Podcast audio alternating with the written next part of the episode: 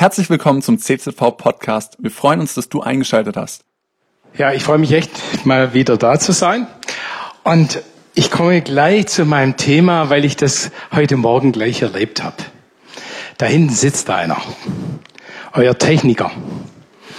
Ich habe leider deinen Namen nicht drauf, äh, so gut bin ich nicht, aber ich werde nie vergessen, ich komme hier rein, da war noch hier gar niemand da und dann sitzt er da und steht auf, kommt auf mich zu und leuchtet mich mit strahlenden Augen an und sagt, schön, dass du da bist.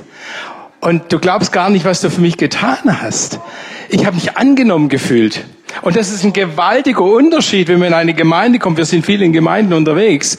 Wenn man angenommen, wenn man herzlich willkommen geheißen hat. Und das passt ganz genau zu meinem Thema. Nämlich, das Thema für heute Morgen ist Barmherzigkeit am nächsten ehrt Gott. Jetzt weiß ich nicht, äh, wie das mit der Präsentation klappt, aber ich steige einfach in meine Predigt ein. Mal schauen. Das ist ein Thema, was meine Frau und mich schon seit vielen, vielen Jahren bewegt. Wir haben über 40 Jahre in der Teen Challenge Arbeit gearbeitet mit Suchtkranken, Drogen, Alkoholabhängigen. Ja, wir und seit vielen Jahren jetzt sind wir schon in der Seelsorge mit Menschen beschäftigt. Und da gibt es ein Wort, das ich gerne mit euch teilen möchte zuerst mal und was für uns so ein bisschen Leitmotiv geworden ist. Was für uns so Inhalt ist unseres Dienstes. Wir haben das auch im Logo ausgedrückt, aber scheinbar klappt das irgendwie mit der Präsentation nicht. Das ist auch okay. Ähm, und zwar, das Wort steht im Römer 15, Vers 7. Da heißt es, nehmt einander an wie Christus, aha, es kommt wunderbar, wie Christus euch angenommen hat. Und dann heißt es da, denn dadurch wird Gott geehrt. Wow. Also, wo wir das praktizieren, dieses Annehmen, dieses gegenseitig Wertschätzen, dieses Füreinander Dasein, diese Barmherzigkeit untereinander leben, da tun wir was ganz Besonderes.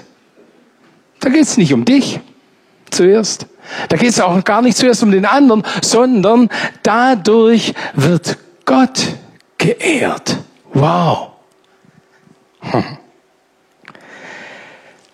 Und ich habe gedacht, ich mache das heute ein bisschen praktisch. Was bedeutet denn das, den anderen annehmen?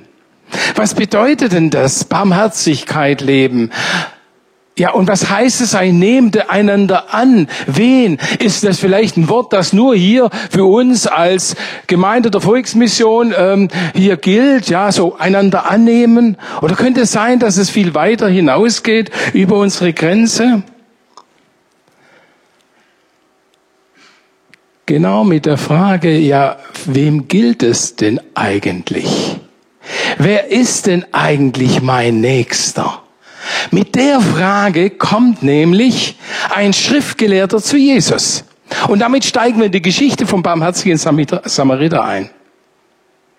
Und zwar kommt der Schriftgelehrte eigentlich mit einem ganz heimtückischen Plan. Er wollte Jesus eine Falle stellen. Die hatten Jesus gehasst und sie wollten ihn weghaben. Und er kommt zu Jesus und er spricht davon und sagt, was muss ich tun, dass ich das ewige Leben erbe? Also wenn so jemand zu dir kommt, da freust du dich doch, oder? Ist doch klasse, ne? Kannst du ihm den Weg zu Jesus zeigen. Und Jesus reagiert ganz locker und sagt, na ja, das weißt du doch selber. Was sagt die Schrift?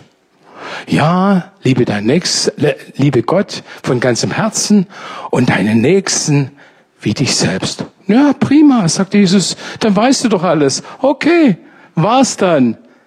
Aber der hakt nach und sagt, ja, wer ist denn eigentlich mein Nächster? Und interessant, dann steigt Jesus mit einer Geschichte ein, die ist voll krass eine Geschichte. Und ich glaube, dass Jesus diese Geschichte so voll krass macht, dass auch der Letzte begreift, um was geht's denn eigentlich darum, um dieses gegenseitige Annahmen, wann ist das dran, wer ist denn mein Nächster? Da erzählt er diese Geschichte, die ich euch ganz kurz vorlese, aus Lukas 10 ab Vers 30. Jesus antwortete, ein Mann befand sich auf der Straße von Jerusalem nach Jericho, als er von Räubern überfallen wurde. Sie raubten ihm seine Kleider und sein Geld, verprügelten ihn und ließen ihn halbtot am Straßenland liegen. Zufällig kam ein jüdischer Priester vorbei, doch als er den Mann dort liegen sah, wechselte er auf die andere Straßenseite und ging vorüber. Dann kam ein Tempeldiener, ein Levit, und sah ihn ebenfalls dort liegen, doch auch er ging auf der anderen Straßenseite vorüber. Kommt mir irgendwie bekannt vor. Gibt's wohl heute auch. Schließlich nähert sich ein Samaritaner. Als er den Mann sah, empfand er tiefes Mitleid mit ihm. Er kniete sich neben ihn, behandelte seine Wunden mit Öl und Wein und verband sie. Dann hob er den Mann auf seinen eigenen Esel und brachte ihn zu einem Gasthaus, wo er ihn versorgte. Am nächsten Tag gab er dem Wirt zwei Denare und bat ihn gut, für den Mann zu sorgen. Sollte das Geld nicht ausreichen, sagt er, dann werde ich den Rest bezahlen, wenn ich das nächste Mal vorbeikomme.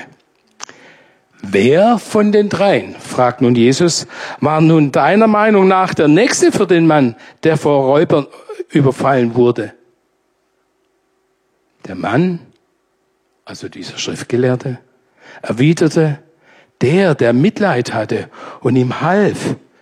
Und Jesus antwortete, ja, nun geh und mach es genauso. Und das Erste, was mir in dieser Geschichte auffällt, ist, der Schriftgelehrte kommt und sagt, was muss ich tun? Ich. Ich. Was muss ich tun, um mehr glauben zu können? Was muss ich tun, um mehr gesegnet zu werden? Was muss ich tun, um mehr, was weiß ich, noch besser Lobpreis machen zu können? Ja, in meinem Glauben zu wachsen. Ich, ich, ich. Und ich würde sagen, der erste Teil vom Ich zum Du. Ja. Es geht doch nicht zuerst darum, wie, wie, wie kann man denn im Glauben wachsen? Wie, wie kann man denn näher zu Jesus kommen? Und Jesus erzählt diese Geschichte, um deutlich zu machen, hallo indem du dich nicht ständig nur um dich kreist, um dein Befindlichkeit, um das, wie es dir gerade geht, sondern indem du Mut hast und dich deinem Nächsten annimmst, indem du Barmherzigkeit lebst, vom Ich zum Du. Und ich möchte dir sagen, wenn du dein Herz Jesus übergeben hast, wenn du wirklich dein Leben in die Hand Jesu gelebt hast, das genügt. Jetzt kommt der zweite Teil, nämlich Nachfolge. Versteht ihr, was ich meine? Jetzt geht es darum, nicht nur dich, sondern den anderen zu sehen. Wer ist mein Nächster? Was würdet ihr sagen? Also, wenn Jesus, wenn ich mit Jesus zusammen wäre und diese Frage aufkäme, dann muss ich ganz ehrlich sagen, dann würde ich typisch deutsch reagieren. Wer ist mein Nächster? Ich würde hier in der Flipchart, würde ich eine Skizze hinmachen, wisst ihr, so eine Zielscheibe, und da wäre eigentlich der innerste Kreis. Wer ist mein Nächster? Wer ist das? Meine wunderbare Frau.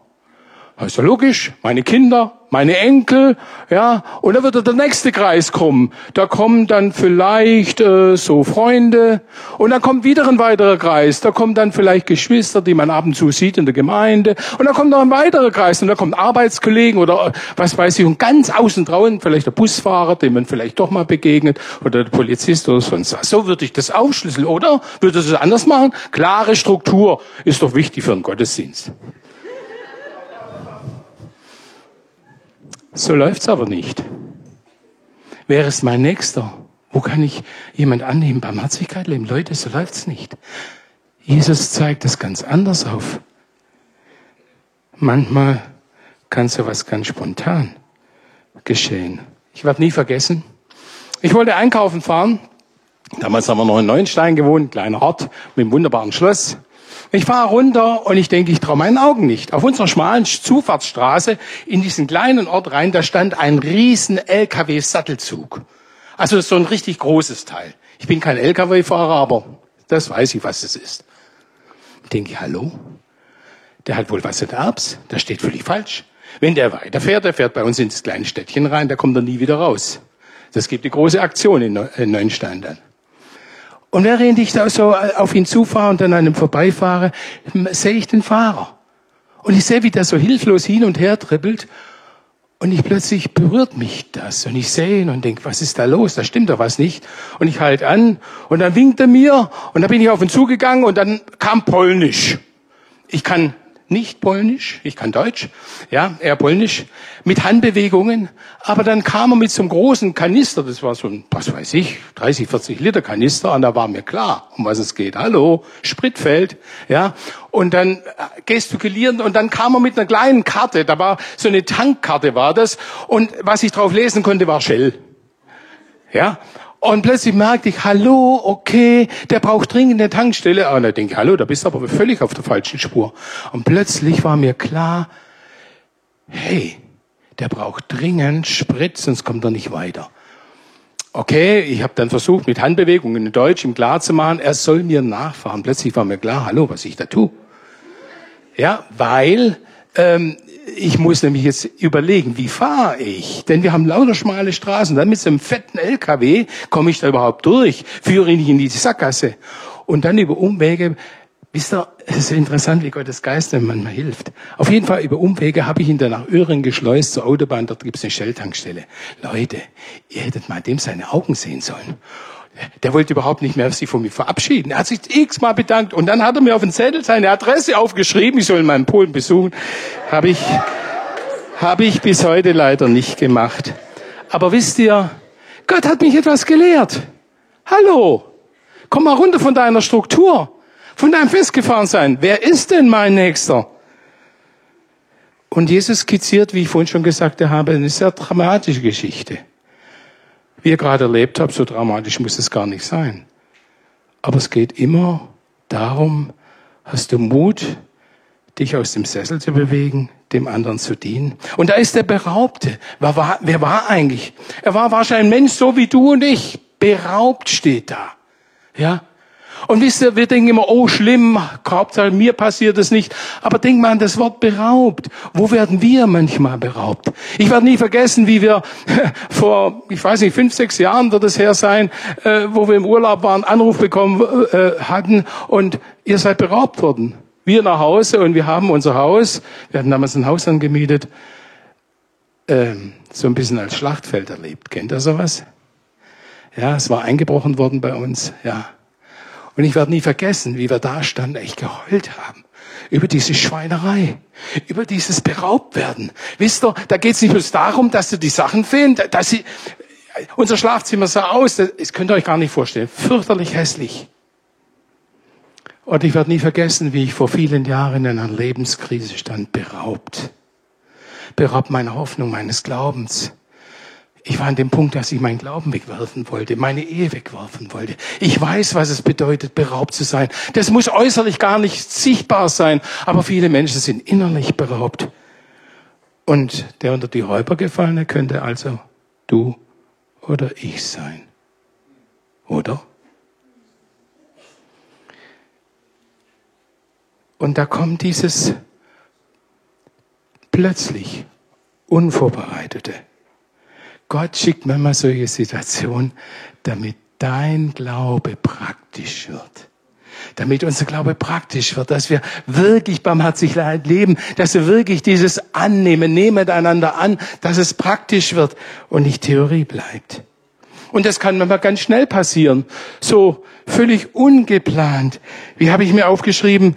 Ähm, manchmal ist es so, ähm, nehmt einmal Nehmt einander an, diese Art von Barmherzigkeit, sie ist nicht planbar. Tja, das kommt ganz spontan. Da sitzt meine Familie und ich beieinander. Wir wollten Heiligabend feiern. Meine Frau hatte wunderbares Essen gemacht. Die Kinder waren schon ganz excited. Ja, was wird es da geben? Da stellt's Telefon. Und dann war ein Mensch dran, den kannte ich gar nicht, ein Doktor sowieso. Ja, ähm, Sie kennen doch den Herrn sowieso. Äh, ich musste schon überlegen, sage ich, ja, den begleite ich auf der Straße, ist ein Alkoholabhängiger. Ja, äh, seine Frau lässt ihn ausrichten, er liegt im Sterben, können Sie bitte gleich kommen. Wie bitte? Äh, ist Heiligabend. Hallo? Die Familie geht doch vor, oder wie? Ich war völlig perplex. weiß noch, wie ich aufgelegt habe, völlig und, und ich, und dann bin ich zu meiner Frau und dann sage ich, du, so und so, und dann haben wir kurz gebeten, und dann sagt sie, du, ich habe den Eindruck, fahr. Das kann manchmal so spontan anders sein. Und ich weiß noch, wie ich ins Krankenhaus gegangen bin. Ich weiß noch, wie ich Angst hatte. Ja, und manchmal ist es ja auch so, dass Situationen, auf die, die auf uns zukommen, dass sie uns Angst machen können. Ja, so, wenn jemand beraubt ist, wenn jemand in Schmerzen ist, in inneren Verzweiflungen, in Tränen und vieles andere mehr. Ich komme in dieses Krankenhaus und erlebe den Menschen, den ich lange Zeit begleitet habe, wie er da liegt, in Schmerzen, in Zugschmerzen. Und dann denke ich, ja, was soll ich jetzt mit ihm machen? Mit ihm reden kann ich nicht mehr. Er war manchmal gar nicht richtig da. Und Gott sagt zu mir, segne ihn. Und ich weiß noch, wie ich lange, lange, lange für ihn gebetet und gesegnet habe. Und so ist er gestorben. Das kann manchmal so plötzlich sein. Der Samariter. Wer war er?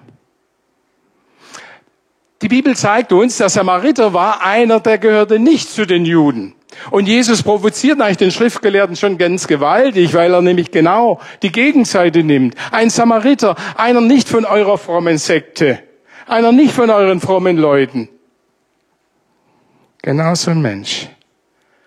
Kein Rettungsspezialist, kein Rettungssanitäter, kein Therapeut, kein, was weiß ich, sondern einfach ein Mensch, so wie du nicht. Der ist genauso unterwegs und begegnet ihm.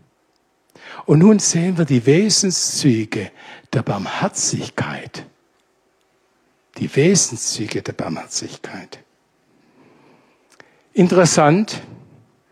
Wie reagiert der Priester und der Levit? Beide sehen sie und wechseln sogar die Straßenseite, ja? Warum eigentlich? Haben sie Angst? Angst vor den Problemen, sehen und vorbeigehen. Jetzt wird's unangenehm. Der ist doch selber schuld. Wer weiß, wenn ich mich da einlasse, was mir dann passiert. Könnte es vielleicht sein, dass ich völlig überfordert bin? Die Probleme, die der mir oder diejenigen mir da erzählen? Könnte es sein, dass ich da in was reinkomme, wo ich vielleicht länger dranbleiben muss? Könnte es sein, dass ich da vielleicht herausgefordert bin, meine Zeit, meine Kraft, vielleicht sogar meine Finanzen äh, zu opfern? Ich weiß nicht, warum sie vorbeigelaufen sind. Aber was mich so fasziniert, ist der Samariter. Der kommt und da heißt es, er sah ihn. Und was geschieht bei diesem Sehen? Es berührt ihn. Es berührt sein Herz. Und die Frage ist manchmal, wie schauen wir? Ja. Und das heißt in der Bibel von ihm, es jammerte ihn. Ja, ist das nicht stark? Berührbar zu sein, berührbar für meine Nächsten. Kennt ihr das? Na, wie geht's dir? Gut. Kennen wir diese Begegnungsart? Ja. Hm. Manchmal frage ich nach. Du, wie geht's dir wirklich? Und ich schaue den Leuten ins Gesicht. Steht und merke dann manchmal, hinter dieser netten Fassade von Freundlichkeit steckt was ganz anderes. Steht ihr? Und da ist dieser Samariter, das berührbar.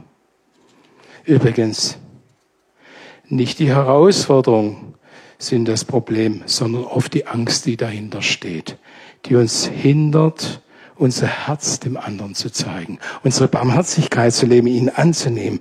Manchmal haben wir Angst, unsere Sicherheit, unser Wohlbefinden zu verlieren. Aber der geht hin, er stellt sich dieser Not. Ist das nicht stark?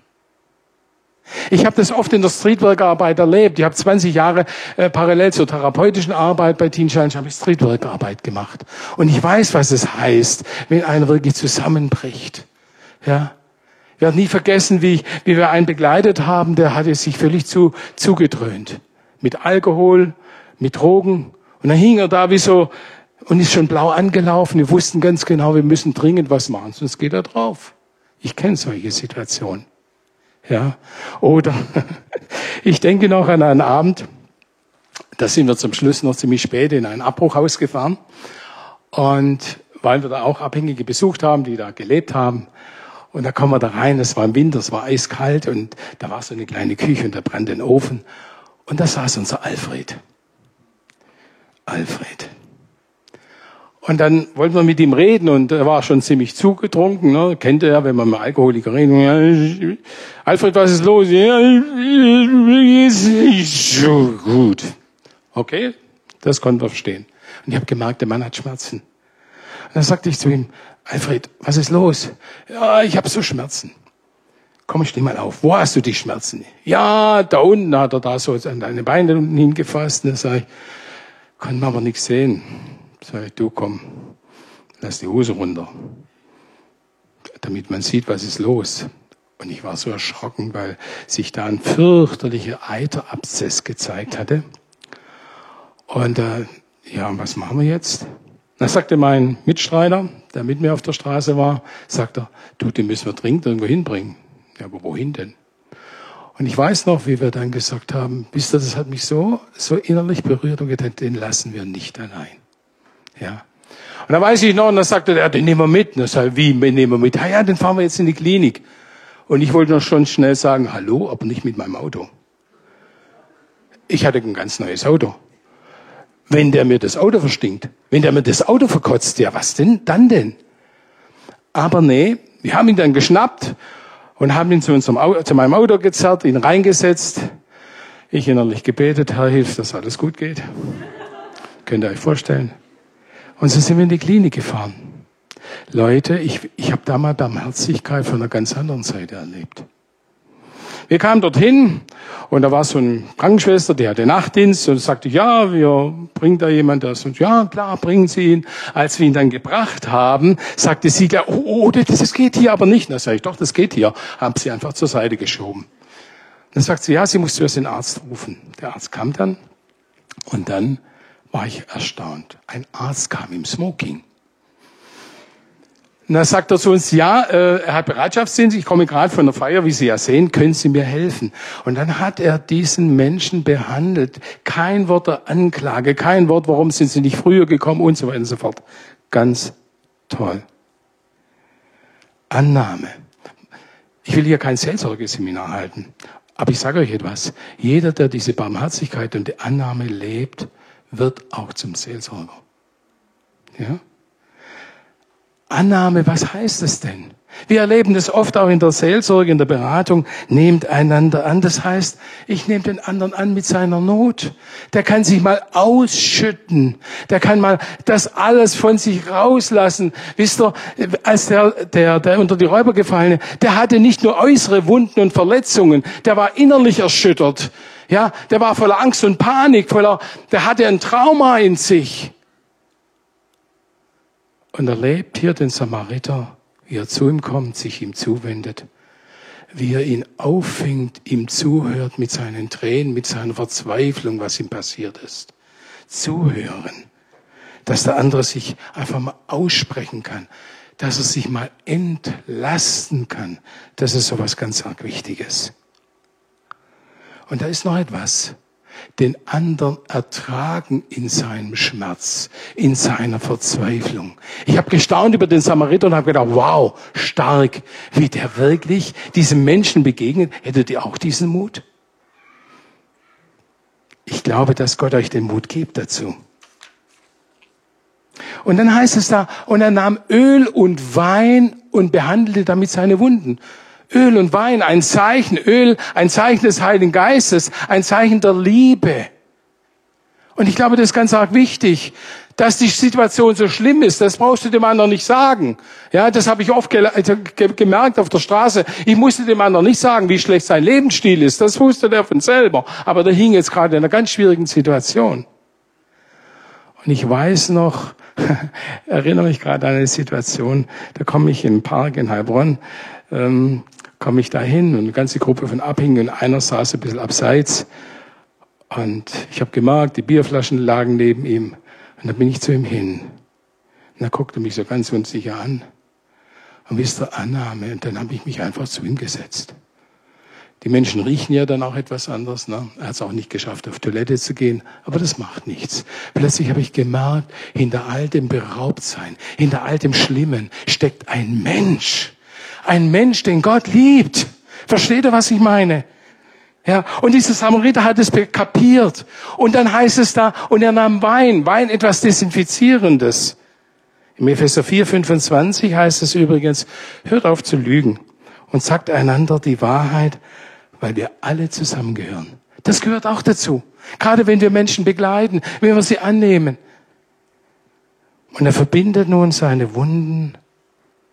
Er schützt ihn, dass diese Verletzung ja nicht weitergeht. Und übrigens, das Verbinden ist der erste Schritt zu einer Heilung. Ja? Und dann nimmt er ihn auf sein Tier, auf sein Esel. Könnte heute dein Mercedes sein, dein Porsche sein, VW oder was weiß ich, keine Ahnung. Ja. Aber damit wird etwas deutlich. Er hatte ein Ziel. Ihm war klar, ich werde ihn da nicht lassen, sondern ich werde ihn mitnehmen. Und helfen heißt immer zum Ziel helfen. Und etwas, wo ich euch ermutigen möchte. Der Samariter, hat er ihn sein ganzes Leben weiter begleitet? Nein. Er hat ihn erst erste Hilfe geleistet und dann hat er ihn geschnappt und sagt, so und jetzt bringe ich ihn in eine Herberge. Das war also ein kleiner Abschnitt von einem ganzen Weg der Hilfe. Unsere Barmherzigkeit, unsere Annahme, wir denken immer, das muss von A bis Z laufen. Ja, ich lerne Menschen kennen und ich erzähle ihm von Jesus, dann möchte ich auch erleben, wie er sich bekehrt, dann möchte ich erleben, wie er innerlich heil wird und was weiß ich was alles. Nein, hab doch Mut, das zu tun, was in der Situation dran ist. Versteht ihr, was ich meine? Und das genügt. Du musst nicht mehr tun. Und er wusste, ich möchte ihn dahin bringen. Und übrigens, das verhindert auch eine Hängematte-Situation. Kennt ihr die Hängematte-Situation? Nämlich, manche Menschen, die in Not sind, lassen sich gerne bedienen. Wir sagen bei uns manchmal Krankheit gleich Lustgewinn, ja? Es ist so schön, dass ihr immer für mich betet. Es ist so schön, dass sie immer alle möglichen Leute mir zuhören. Es ist so schön, dass immer wieder Finanzen mir gegeben werden und ich meinen Lebensstil weiterleben kann. Das, der Samariter hat aber etwas begriffen. Ich mache erste Hilfe. Ich bringe ihn in eine Herberge und das Ziel ist, dass er wieder gesund wird und nicht in der Hängematte bleibt, in der Hängematte der Hilfe. Und da ist noch etwas. Er bringt ihn in die Herberge. Kennst du die Wege der Hilfe? Wir müssen uns vorstellen, das heißt da, er ging von Jerusalem nach Jericho hinab. Das ist so eine Wüstengegend. So eine sehr einsam verlassene Gegend. Scheinbar kannte sich der Samariter aus. Der wusste, wo die nächste Herberge, die Gaststätte, der nächste Platz ist, wo er den hinbringen konnte. Und meine Frage heute Morgen ist an dich. Kennen wir die Wege der Hilfe? Kennen wir solche, ja, Fachleute oder Einrichtungen dort, wo wir Menschen hinbringen können, die einfach wirklich schwere Lebensprobleme haben? Wir hatten gerade gestern unser Treffen, Jahreshauptversammlung von Teen Challenge Hohenlohe, wo wir, wir haben gerade zurzeit volles Haus, zehn Leute im Haus, lauter Menschen, die schwerwiegende Lebensprobleme haben. Traumaprobleme haben und denen wir helfen. Frage euch, kennt ihr die Wege der Hilfe? Habe den Mut, du musst nicht allein die Hilfe leisten. Die Hilfe bist nicht du. Du bist nur erste Hilfe. Aber die Hilfe ist Jesus und manchmal ist es notwendig, dass wir Fachleute brauchen. Und da ist noch etwas. Du bist in der Situation nicht allein. Ich habe mir gerade vorhin aufgeschrieben, du kannst nur weitergeben, was du hast. Was hatte denn der Samariter dabei? Öl, Wein, Verbandszeug, lauter Dinge, die er, die jeder dabei hat. Ja, mehr hatte er nicht dabei. Du kannst nur geben, was du selber hast. Was bedeutet das? Wenn wir den anderen annehmen wollen, wenn wir Barmherzigkeit leben wollen, lass dich von der Barmherzigkeit Gottes beschenken. Lass dich von seiner Liebe immer wieder neu beschenken. Und wenn du in Situationen bist, fang an zu beten. Frag doch Gott, was ist denn jetzt dran? Ich praktiziere das in der Begleitung, in der therapeutischen Begleitung, in der Seelsorge mit anderen Menschen. Erst vor kurzem war eine ziemlich schwierige Situation. Da kam ein Mensch, der kam schon öfters und ich habe gedacht, Herr, irgendwas stimmt nicht und ich weiß nicht was. Und wisst ihr, und ich bereite mich vor, ich schaue mir meine Protokolle an, was da schon gelaufen ist. Und habe ich innerlich gebetet. Sagt Herr Jesus, zeig mir, was ist dran. Und plötzlich stand mir ein ganz klares Bild vor Augen. Der Mensch kam, Gespräch, und irgendwann sage ich, du, ich habe da ein Bild. Kannst du, erinnert dich an das an was? Kannst du damit was anfangen? Und wisst ihr, da brach in dem Menschen etwas auf. Und da ging plötzlich in der Seelsorge was voran. Und da fing Gott an, in seinem Herzen zu wirken. Das war gewaltig. Du bist nicht allein. Nun sagt Jesus, wer von den dreien war nun der Nächste? Ganz einfach. Dem du die Barmherzigkeit angetan hast. Übrigens, wer ist denn hier der Nächste? Schau mal nach links, nach rechts. Ja? Hallo? Wenn ich euch frage, wer ist der Nächste? Genau. Ja? Und ich wünsche mir, dass wir Mut miteinander haben, uns gegenseitig anzunehmen, diese Barmherzigkeit zu leben. Denn, was habe ich euch vorgelesen? Nehmet einander an, wie Christus euch angenommen hat, denn dadurch wird Gott geehrt. Ja, warum denn eigentlich? Wir dienen Gott dadurch. In Matthäus 25, 40 heißt es, was ihr an meinem Geringsten getan habt, das habt ihr mir getan. Da wird vom Hungern, hungrig sein, vom durstig sein gesprochen, vom begleitet werden gesprochen, von der Gastfreundschaft, vom Fremden gesprochen. Versteht ihr, was ich meine? Und wo wir diese Barmherzigkeit leben, wo wir den Mut haben, den anderen anzunehmen, in seinem Sein, da werden wir selber gesegnet. Und damit möchte ich zum Schluss kommen. Denn das ist etwas, was meine Frau und ich schon seit vielen, vielen Jahren leben. Diese herzliche Annahme, diese Barmherzigkeit. Wisst ihr warum? Der Mensch, der unter die Räuber gefallen ist, der schwerwiegende Lebensprobleme hat, der leidet schon genug. Der leidet schon genug. Und er braucht jemand, der ihm freundlich begegnet. Er braucht jemand, wo er mag, der hört mir zu, der nimmt mich ernst. Der übergeht mich nicht einfach, sondern der ist ganz bei mir. Der schenkt mir ein Stück sein Herz. Der begleitet mich ein Stück. Ich in meiner Unsicherheit, beraubt sein bedeutet auch unsicher. Ich in meiner Unsicherheit erlebe Sicherheit durch den anderen durch den Samariter, durch dich und mich, die wir die Barmherzigkeit erleben. Und ich muss euch etwas sagen. Jetzt bin ich schon so viele Jahre im Dienst. Ja, ich bin schon etwas älter wie du, Jonas. ja, aber ich muss euch etwas sagen. Es gibt nichts Wertvolleres, es gibt nichts Schöneres, als wirklich den anderen anzunehmen, als wirklich diese Barmherzigkeit zu leben, immer wieder zu sehen, wo kann ich dem anderen begegnen, wo kann ich ihm helfen, wo kann ich für ihn beten, wo kann ich ihm praktisch etwas tun. Und jetzt könnte ich erst eigentlich richtig loslegen, nämlich mit vielen Zeugnissen, unser Leben wirklich reich geworden ist. Dort, wo du diese Barmherzigkeit lebst, ehrst du Gott. Und dadurch wird dein Leben reich. Dadurch erlebst du Jesus, weil Jesus im anderen ist. Und weil Jesus möchte, dass du im Glauben wachst und innerlich reich wirst. In Lukas 6, 38 heißt, wenn ihr gebt, werdet ihr erhalten.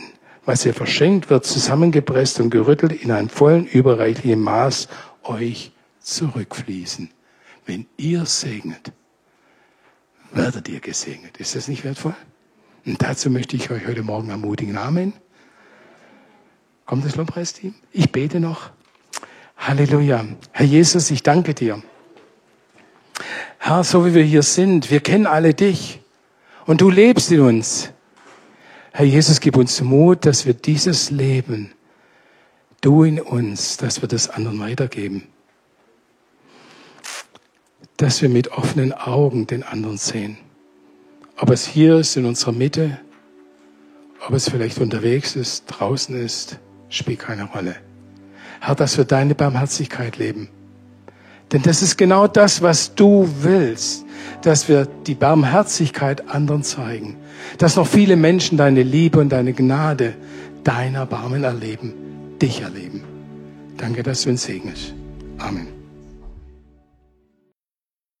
Cool, dass du dir unsere Predigt angehört hast. Wir hoffen, sie hat dir geholfen und wir wollen dich ermutigen, auch während der Woche Teil einer Kleingruppe zu werden.